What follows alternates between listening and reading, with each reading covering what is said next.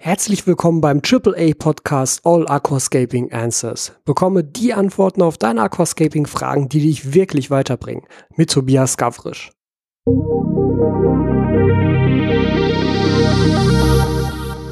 Ja, ihr Lieben, herzlich willkommen zu Folge 47 des AAA Podcasts All Aquascaping Answers mit mir, mit Tobias Gavrisch, auf diesem Kanal hier. ähm, bevor wir heute einsteigen, wir machen heute mal wieder eine ganz normale Folge, mehr oder weniger normal. Das heißt, ich werde mir gleich erstmal drei Fragen raussuchen, die ich einmal ganz kurz beantworten möchte. Und danach gehen wir dann auf die lange Frage sozusagen ein, auf die Hauptfrage für heute.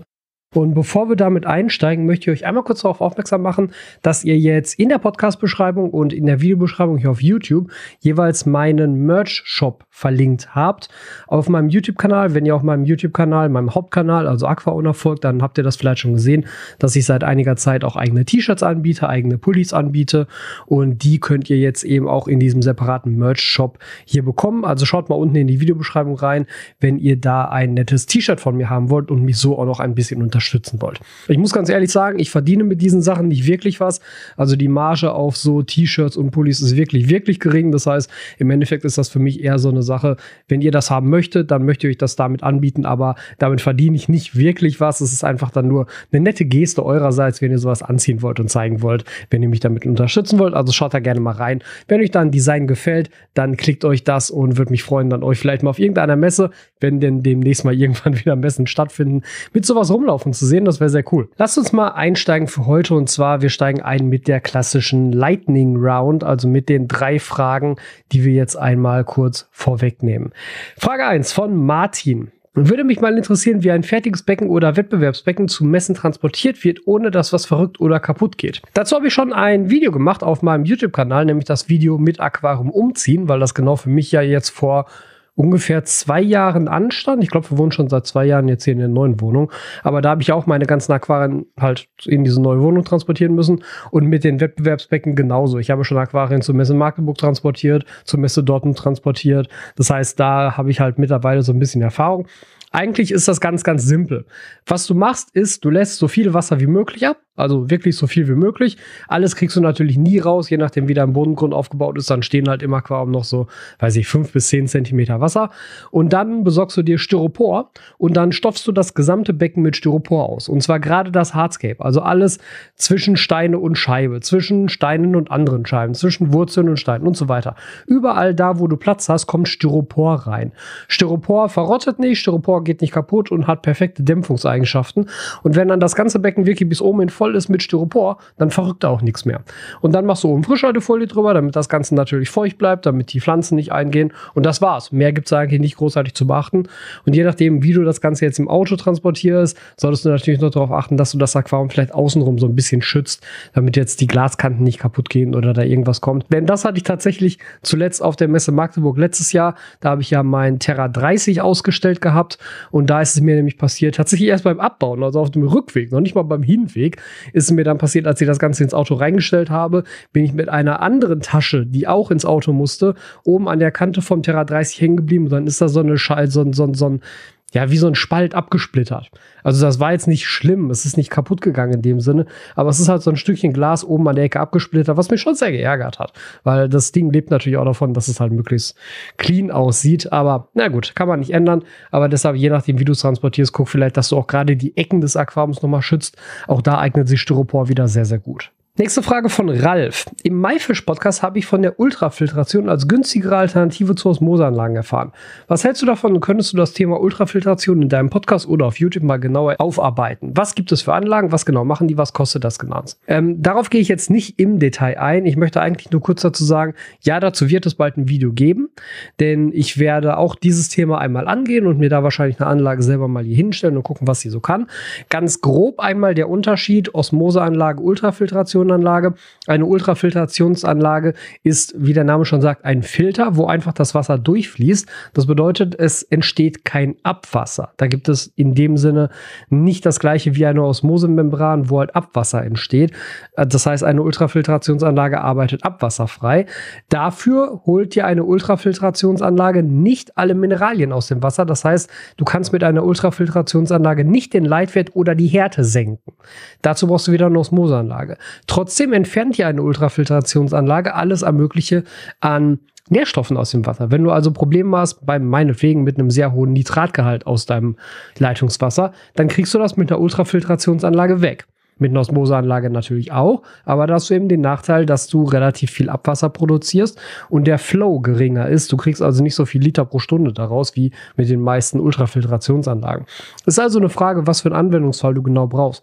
Wenn du Härte senken willst, weil du sehr, sehr hartes Wasser hast, kommst du um eine Osmoseanlage nicht drum rum. Das tut eine Ultrafiltrationsanlage nicht. Wenn du einfach Probleme mit schwankenden Wasserwerten hast oder mit sehr hohen Nährstoffgehalten in deinem Leitungswasser, dann könnte eine Ultrafiltrationsanlage für dich eine Alternative sein. Ja. Und dritte Frage heute von Leonard. Was ist der Unterschied zwischen einem normalen Druckminderer und einem Doppelkammerdruckminderer für CO2-Flaschen? Ähm, ich muss gestehen, den genauen physikalischen Unterschied kann ich dir gar nicht rausarbeiten. Da habe ich mich jetzt auch nicht ausreichend darauf vorbereitet. Wichtig für uns in der Aquaristik ist ein ganz konkreter Unterschied. Wenn eine CO2-Flasche kurz davor ist, leer zu werden, also wirklich kurz davor, so ein, zwei Tage vorher, dann steigt der Druck in dieser Flasche. Das ist auch eine physikalische Grundlage. Auch die kann ich dir jetzt nicht ganz genau raus, raus exerzieren. Auf jeden Fall, ne, kurz bevor so eine Flasche leer ist, steigt der Druck dort drin. Und ein normaler Druckminderer kann damit zwar in gewisser Weise umgehen, aber es wird trotzdem einen Einfluss auf deinen Arbeitsdruck und damit auch einen Einfluss auf deinen Durchfluss haben. Das heißt, ein, zwei Tage bevor deine CO2-Flasche komplett leer ist, wirst du mit einem normalen Druckminderer einen höheren CO2-Gehalt im Aquarium haben. Und das verhindert einen Doppelkammerdruckminderer. Diese zweite Kammer gleicht sozusagen den Druckanstieg der Flasche aus und sorgt dafür, dass du selbst kurz vor Ende der Flasche immer einen ganz konstanten Arbeitsdruck hast und damit auch immer einen ganz konstanten CO2-Gehalt im Aquarium. Ich würde dir daher, wenn du die Möglichkeit hast und wenn es dein Budget zulässt, immer zu einem Doppelkammerdruckminderer raten. Ich habe hier beides, ich benutze auch beides, aber wenn ich die Wahl habe, würde ich immer einen Doppelkammerdruckminderer vorziehen. So, und die Hauptfrage von heute kommt von Ramon und witzigerweise ist das halt eine Frage, die genau zu dem passt, was ich diese Woche machen wollte. Eigentlich war der Plan, dass ich diese Woche noch mal ein eigenes Solo-Thema mir ausarbeite, was gerade für mich hier aktuell geworden ist. Aber also wirklich völliger Zufall. Kurz vorher kam dann jetzt hier die Frage von Ramon rein und er fragt nämlich, brauche ich für mein Aquarium eine Versicherung und wenn ja, welche würdest du empfehlen? Und ich möchte das Thema heute nicht bloß auf Versicherungen ummünzen. Also Versicherungen, klar, da werden wir auch drüber reden. Aber worüber ich eigentlich mit euch reden möchte, ist Wasserschäden und Gedanken dazu. Wenn ihr meine YouTube-Videos verfolgt, dann wisst ihr natürlich, worum es geht. Ich hatte vor kurzem hier einen kleinen Wasserschaden, wirklich nur ein kleiner Wasserschaden zum Glück. Wir haben hier seit ähm, ein paar Wochen eine neue Pflegekatze und diese Pflegekatze lebt zu Anfang immer bei mir im Büro, damit sie mich die ganze Zeit sieht, damit sie an den Menschen gewöhnt wird, weil ich halt locker zehn Stunden am Tag hier in diesem Büro sitze. Diese kleine Katze kam in der Regel nur nachts raus, war sehr, sehr scheu und hat eines Nachts hier einen meiner Hang-on-Filter von dem Twinscape, wo ich den Zoll gegen Kies-Vergleich drin gemacht habe,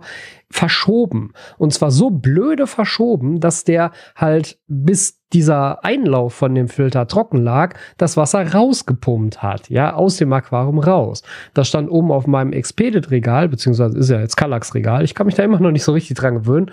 Und ähm, das ist so blöde gelaufen, dass das die Rückwand von dem Kallax-Regal entlang gelaufen ist, die eigentlich dafür sorgen soll, dass, wenn da irgendwas ausläuft, es nach unten läuft, ja. Stattdessen ist es halt genau gegen diese Rückwand gekommen, hat die Rückwand aufgeweicht, ist in das untere Fach reingelaufen wo meine ganzen Akkuladegeräte lagen, hat den FI-Schalter rausgehauen, hat einen Kurzschluss verursacht, hat meine Akkuladegeräte geschrottet und hat halt fünf Liter Wasser rausbefördert auf dieses Kallax-Regal, was aus Pappe ist, was damit im Eimer war. Ja, das ist so die Kurzfassung von dieser ganzen Geschichte. Wie gesagt, es ist nichts Schlimmes passiert, dem Boden ist gar nichts passiert. Ich habe das Regal, das alte Regal weggeschmissen, neues gekauft, neues hier hingestellt alles okay, ja. Aber im Zuge dessen kam natürlich auch die Frage auf, hey, wie schütze ich mich denn vielleicht gegen einen Wasserschaden in Bezug auf Aquarien? Und ich gehe jetzt mal zuerst auf deine Frage, Ramon, ein, weil das ist tatsächlich etwas, was ich schon ganz lange habe, wo ich bisher, glaube ich, nie drüber geredet habe, nämlich tatsächlich das Thema Versicherung. Ähm, ich habe hier für diese Wohnung eine ganz normale Hausratversicherung abgeschlossen. Klar. Einige Hausratversicherungen bieten aber eben auch die Möglichkeit, dass du explizit Aquarien und dadurch verursachte Schäden einschließt. Jetzt musst du da ganz, ganz, ganz genau bitte in deine Versicherungspolice reinschauen, in welcher Form genau das da drin steht. Denn ganz häufig steht da drin, es ist ein Schaden durch ein Aquarium abgedeckt. Und das meint wirklich Singular, also dass du ein Aquarium hast. Wenn du mehrere stehen hast, deckt das das nicht mehr ab. Manchmal steht dann auch drin, es ist der Schaden durch ein Aquarium bis 100 Liter abgedeckt. Ja, bei größeren Aquarien bist du dann auch wieder raus. Das heißt, da musst du ganz genau gucken. Und ich habe explizit eine Versicherung abgeschlossen, die mehrere Aquarien ohne Literbeschränkung umfasst. Abgesichert ist sozusagen der Schaden, der entsteht, wenn an diesem Aquarium ein Problem auftaucht. Also wenn es kaputt geht, wenn es leckt, ja, wenn halt zum Beispiel auch der Filter dann kaputt geht. Alles, was halt mit diesem Aquarium zu tun hat und mit Wasser zu tun hat und auf einen Schaden zurückzuführen ist. Das ist also bei mir ganz einfach Teil der Hausratversicherung. Ich weiß ehrlich gesagt nicht, ob es separate Versicherungen gibt, jetzt nur für Aquarien. Da wäre ich ganz interessiert daran, wenn ihr das Ganze hier auf YouTube verfolgt. Schreibt mir mal bitte unten in die Kommentare, habt ihr euer Aquarium in irgendeiner Form versichert? Und wenn ja, auch einfach wie ich jetzt über die Hausratversicherung oder noch irgendwie anders, was ihr vielleicht gar nicht auf dem Schirm habt. Das wäre natürlich auch für mich ganz interessant. Das wäre tatsächlich auch schon alles, was ich zu Versicherung im Endeffekt sagen kann. Ähm, mehr weiß ich da jetzt nicht direkt drüber. Ich kann mal gucken, ob ich euch meine Versicherung einmal raussuchen kann. Ich weiß, ich habe sie jetzt gerade nicht im Kopf. Ich werde sie mal raussuchen und in die Podcast-Beschreibung schreiben. Da könnt ihr euch dann entsprechend vielleicht auch einfach mal informieren, wenn ihr da eben ebenfalls in diese Police sozusagen rein wollt mit dieser Sicherheit, die ich da auch habe. Was mich aber im Zuge dieser ganzen Geschichte auch noch beschäftigt hat, ist mehr eigentlich die Frage, wie kann ich das denn verhindern? Denn das Problem bei diesem Wasserschaden, der jetzt hier aufgetreten ist, war, er trat um 4 Uhr nachts auf. Ja, der kleine K Kater hat sich überlegt, um 4 Uhr, er geht hier mal auf Streifzug und da ist das passiert. Und dann ist irgendwann um kurz nach vier die Sicherung geflogen und am nächsten Morgen wacht man auf und alles ist tot, ja. Und äh, also aus in dem Sinne, nichts, nicht, nicht äh, tot in dem Sinne. Also in den Aquarien ist nichts gestorben, auch im Meerwasseraquarium übrigens nicht. Das war ja vier Stunden stromlos, aber das war alles kein Problem. Das hat alles überlebt, ja. Also macht euch da keine Sorgen drum. Nur ähm, es war halt überall Strom aus, nichts hat funktioniert. Du wachst auf, guckst auf Handy, kein Internet, guckst auf den, guckst auf die Uhr, keine Anzeige, denkst du, hm, okay, irgendwas ist komisch. Naja, auf jeden Fall ist da ja die Frage, wie könnte man sowas verhindern? Und im Zuge dessen bin ich tatsächlich durch einen ähm, anderen bekannten YouTuber, also durch einen mir bekannten anderen YouTuber darauf gekommen, den ich nämlich in Berlin auf dem Next Up Camp kennengelernt habe, und zwar Andreas vom Kanal Spiel und Zeug. Und der hat einmal vorgestellt, also es ist ein Kanal über Smart Home Geräte, das macht er hauptsächlich dort. Und der hat einmal vorgestellt gehabt den Eve Water Guard. Das ist also ein kleines Smart Home Gadget, was man in die Steckdose steckt. Das ist ein 100 Dezibel Alarm und gleichzeitig ein HomeKit-Gerät, also für das Apple Smart Home System. Das heißt, ich sehe den Status dieses Geräts auf meinem iPhone, auf meinem iPad, auf meinem Mac, überall. Und daran angeschlossen ist ein zwei Meter langer Kabelsensor. Und dieser Sensor reagiert halt auf der gesamten Länge. Das heißt, dieses zwei Meter lange Kabel, wenn das Kabel an irgendeiner Stelle nass wird, reagiert der Sensor. Und das Coole ist, man kann dieses Kabel verlängern auf bis zu 150 Meter. Und was ich jetzt gemacht habe, ich habe diesen Eve Waterguard in eine der Steckdosenleisten im Wohnzimmer unter dem Meerwasseraquarium gesteckt. Da steht ja das Meerwasser und das Süßwasser direkt nebeneinander. Und dieses 2 Meter Kabel liegt jetzt einmal umgezogen um die Unterschränke dieser beiden Aquarien. Das heißt, jetzt ist egal, an welcher Stelle irgendwas kaputt gehen sollte, also ob das Aquarium vorne oder hinten oder an der Seite oder irgendwo irgendwie was ausläuft, das Kabel kriegt das mit. Und dann kriege ich das auch mit, weil 100 Dezibel ist ein verdammt lauter Alarm. Ja, und zur Not, wenn ich unterwegs bin, kriege ich es aufs Handy und sehe dann sofort, hier äh, wurde Wasser entdeckt. Und das ist natürlich schon nochmal so ein Sicherheitsaspekt, weil wenn ich das hier gehabt hätte, und da direkt dann um 4 Uhr nachts so ein Alarm gekommen wäre, dann hätte man das natürlich schnell hinrennen können, Stecker rausziehen können und dann wäre vielleicht nur ein halber Liter rausgelaufen und der hätte nicht alle meine Akkuladegeräte gebritzelt. Das wäre natürlich schon schön gewesen. Ne? Und deshalb habe ich mir da also jetzt diesen Eve Waterguard angeschafft. Ich verlinke dir den auch mal unten in der Videobeschreibung. Ich habe da auch in meinem letzten Livestream auf Aquaona drüber geredet und den mal so ein bisschen vorgestellt. Ich werde dazu wahrscheinlich auch noch ein separates Video machen. Ich weiß nur leider noch nicht genau wann. Aber bisher kann ich das Ding auf jeden Fall sehr empfehlen. Das hat auch so einen Testalarm-Modus. Das heißt, da kannst du den Alarm auch mal ausprobieren und zwar in leise. Da geht er dann natürlich nicht sofort auf 100 Dezibel, was ich auch sehr angenehm finde. Aber gerade so diese Geschichte Smart Home, dass ich das Ganze also auch aufs Handy kriege, auch aufs Handy kriege, wenn ich unterwegs bin, sehr, sehr wichtig für mich an dieser Stelle, denn wenn ich nicht da bin, dann kann hier ein 100 Dezibel Alarm so laut schreien, wie er will. Da habe ich ja auch nichts von. Ne, deshalb gerade diese Verbindung zusammen mit Smart Home fand ich da sehr sinnvoll und ich gehe davon aus, dass ich mir von den Dingern noch so ein, zwei zusätzliche anschaffen werde und vielleicht auch das eine oder andere Sensorkabel dann verlängern werde. Das ist leider nicht ganz billig. Also der normale Eve Waterguard mit 2 Meter Kabel kostet 80 Euro und jede weitere 2 Meter Kabel kosten 20 Euro. Also da lässt man schon dann so ja, wenn ich mir jetzt überlege, ich hole mir davon drei Stück und verlängere vielleicht einen, dann bin ich halt gute 300 Euro los. Das ist schon eine Stange Geld, ne? muss man halt auch ganz ehrlich sagen. Aber auf der anderen Seite ist das immer noch sehr viel weniger Geld, als wenn ich hier irgendwann doch einmal äh, das Paket in einem Raum austauschen muss und irgendwelche Wasserschäden beseitigen muss. Natürlich kann man dann immer noch argumentieren, hey, läuft ja über die Versicherung, aber trotzdem den ganzen Stress will man sich echt nicht antun. Also auch der Tag, wo das jetzt hier war und es war nur das Regal. Ne? Also es war ja überhaupt nichts mit dem Boden, aber es war nur das Regal. Aber ich war echt geladen den ganzen Tag. Ich hatte keinen Bock mehr. Mich hat das so genervt, dieses Regal hier erstmal rausreißen zu müssen. Ich habe das dann direkt zur Müllkippe gebracht, neues Regal holen, neues Regal aufbauen. Der Tag war halt gelaufen. Und da hat man keinen Bock drauf, selbst wenn die Versicherung das zahlen würde. Ja, das ist also so meine kleine, mein kleiner Gedanke dazu, wie man sich vielleicht gegen sowas auch schützen könnte. Ähm, ich kenne natürlich auch andere Wassersensoren. Ich kenne das auch zum Beispiel von meinen Eltern. Die haben einen Wassersensor im Keller, weil wir da immer mal wieder Probleme mit steigendem Grundwasserspiegel hatten. Und das ist halt auch ein ganz normaler Wassersensor, batteriebetrieben, was ich jetzt schon wieder nicht so geil finde. Ich habe sowas gerne lieber netzbetrieben, weil ich dann weiß, es ist auch wirklich 24-7 online. Ja, also batteriebetrieben ja, keine Ahnung, dann vergisst halt doch mal die Batterie zu tauschen, dann bringt dir das ganze Ding halt auch nichts. Also ich bin großer Freund von Netzbetrieb in diesem Fall. Ähm, auf jeden Fall haben die halt auch so Wassersensoren, aber bei diesen ganzen anderen Wassersensoren, das war auch der Grund, warum ich da explizit auf diesen Eve Waterguard halt so, ähm, so geschaut habe. Bei allen anderen Wassersensoren ist es halt so, die messen halt punktuell. Du hast halt einen Messpunkt, den du irgendwo hinlegen kannst. Aber gerade bei einem Aquarium, wo sollst du den hinlegen? Ja, legst du ihn in den Unterschrank oder unter den Unterschrank. Und wenn du ihn unter den Unterschrank legst, legst du ihn nach vorne, nach hinten, nach links, nach rechts, in die Mitte. Wo soll der hin? Und deshalb fand ich halt dieses Konzept mit diesem Sensorkabel so geil, weil du das einfach überall komplett einmal drumrum legst und egal wo dann was runterläuft, das Kabel kriegt das mit. Und das fand ich halt eine super Idee und deshalb bin ich da so drauf angesprungen. Und ähm, wie gesagt, dadurch, dass ich ja ohnehin schon das Review von Andreas da kannte, ähm, auch sein Video werde ich dir mal unten in die Video Videobeschreibung und in die Podcast-Beschreibung verlinken, weil da habt ihr halt auch noch mal einen anderen Anwendungsfall für diesen Eve Waterguard, weil er das zum Beispiel ganz klassisch, wie das auch von Eve zum Beispiel beworben wird, genutzt hat, um das um seine Waschmaschine drumherum zu legen, weil es damit irgendwann mal was nicht in Ordnung sein sollte. Auch eine Möglichkeit. Ne? Das heißt, das Ding kann man schon ganz gut verwenden. Äh, man muss dazu sagen, es ist nur HomeKit-fähig. Das heißt, Smart Home-Geschichten, also Push-Benachrichtigungen aufs Handy und so, funktionieren nur, wenn du im Apple-Universum unterwegs bist, also ein iPhone hast, ein iPad hast, ein Mac hast, was auch immer. Für mich ist das ja schon eigentlich so, dass ich diesen Sachen insgesamt sehr, sehr, sehr viel vertraue. Ich kriege immer mal wieder ab und zu so eine Frage nach dem Motto, hey, ähm, ich suche einen neuen Filter, aber ich will keinen Außenfilter, weil da habe ich Angst, dass mir der ausläuft. Das ist zum Beispiel eine Angst, die kann ich persönlich ehrlich gesagt nicht wirklich nachvollziehen. Also mir ist noch nie ein Außenfilter ausgelaufen, das war noch nie einer meiner Außenfilter undicht. Das heißt natürlich nicht, dass das nicht passieren kann. Aber ich habe damit bisher noch wirklich überhaupt keine negativen Erfahrungen gemacht und ich vertraue diesen Dingen da wirklich sehr. Das gleiche mit Aquarien, da kommt dann auch ab und zu mal die Frage, ja, wie viele Jahre hält denn so eine Silikonverklebung im Aquarium, bis das undicht wird? keine Ahnung, ehrlich gesagt. Also bei mir ist halt noch nie ein Aquarium undicht geworden. Ich vertraue den ganzen Dingen da wirklich sehr, sehr, sehr. Trotzdem nach dieser Erfahrung jetzt ist man natürlich dann automatisch doch irgendwie ein bisschen vorsichtiger und überlegt sich so ein bisschen, ja, gut, das war jetzt kein großes Drama, diese 5 Liter, aber was ist, wenn doch die 100 Liter mehr Wasser auslaufen?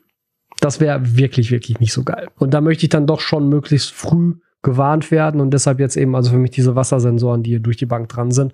Und das zusätzlich mit der Versicherung, die sowas zahlen würde im Zweifelsfall. Wie gesagt, eigentlich schließt man ja eine Versicherung ab in der Hoffnung, sie niemals gebrauchen zu müssen. Aber das ist halt nochmal die, so dieser letzte Layer an Sicherheit so hinten dran. Schreibt mir doch mal gerne in die Kommentare, auch wieder hier auf YouTube, neben der Versicherungssache, was ich euch am Anfang schon gefragt habt, was haltet ihr von solchen Wassersensoren? Oder gibt es vielleicht Art und Weisen, wie ihr eure Filter gesichert habt, wie ihr eure Aquarien gesichert habt, um da für den Fall der Fälle gerüstet zu sein, falls doch mal irgendwas passiert, dass ihr da nicht sofort irgendwie auf einem Riesenberg Schaden sitzt, sondern das Ganze noch so ein bisschen, ja, abgesichert hat.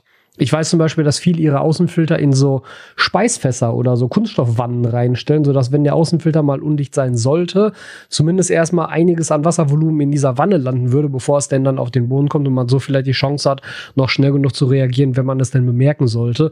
Auf der anderen Seite ist dann natürlich wieder die Frage, wann bemerke ich das denn? Das könnte man vielleicht kombinieren mit so einem Eve Water Guard und dann in diese Wanne das Kabel reinschmeißen. Dann bekommst du das auf jeden Fall mit. Wäre vielleicht auch eine Option. Also da bin ich gerne auf eine schöne angeregte Diskussion in den Kommentaren auf YouTube gespannt, was da so eure Meinung zu sind, wie ihr das Ganze aufgezogen habt und was ihr für Ideen ihr da vielleicht noch habt. Denn das würde mir auch weiterhelfen, weil wie gesagt, meine bisherige einzige Idee war halt der Eve Water Guard. Andere Ideen hatte ich da in dieser Hinsicht noch nicht, weil ich noch nicht genau weiß, wie sinnvoll die sind. Aber wenn ihr da schon Erfahrung gemacht habt, gerne auch, wenn ihr schon wirklich diesen Schadensfall hattet und wie ihr danach jetzt damit umgeht, ab damit in die Kommentare. Das würde mich sehr freuen und auch sehr weiterbringen.